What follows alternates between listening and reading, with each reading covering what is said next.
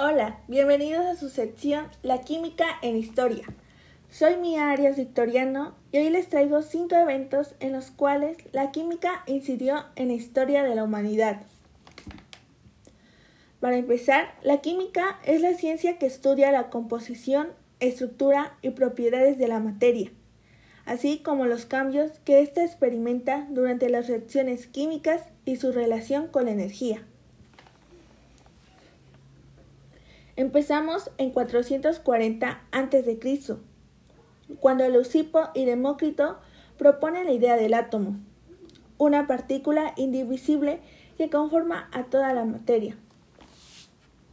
Leucipo sostenía que había un solo tipo de materia y pensaba que si la dividíamos en partes cada vez más pequeñas, obtendríamos un trozo que no se podría dividir más. Demócrito llamó a estos trazos átomos.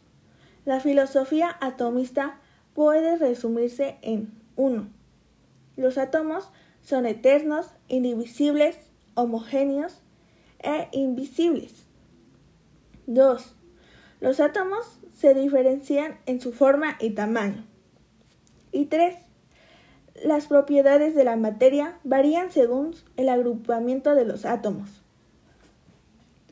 En 1605, el polaco Michael Sendibiowicz publica el Tratado de la Alquimia A New Light of Alchemy, que propone la existencia del alimento de la vida. El aire más tarde sería llamado oxígeno. Pionero de la química, desarrolló formas de purificación y creación de varios ácidos, metales y otros compuestos químicos. 1803 John Dalton propone la ley de Dalton, la cual es una de las leyes estequiométricas más básicas. Incluye la ley de las proporciones múltiples y la ley de las presiones parciales.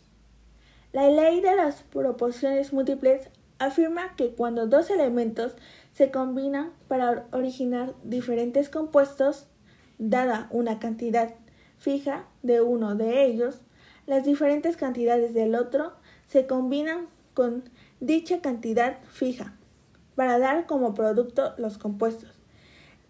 Están en relación de números enteros sencillos. Esta fue la, fue la última ley en postularse. La ley de las presiones parciales. La ley de las presiones parciales establece que la presión de una mezcla de gases que no reacciona químicamente es igual a la suma de las presiones parciales que ejercía cada una de ellas. Si solo una ocupase todo el volumen de la mezcla, sin cambiar la temperatura. La ley de Dalton es muy útil cuando deseamos determinar la relación que existe entre los, las presiones parciales y la presión total de una mezcla de gases.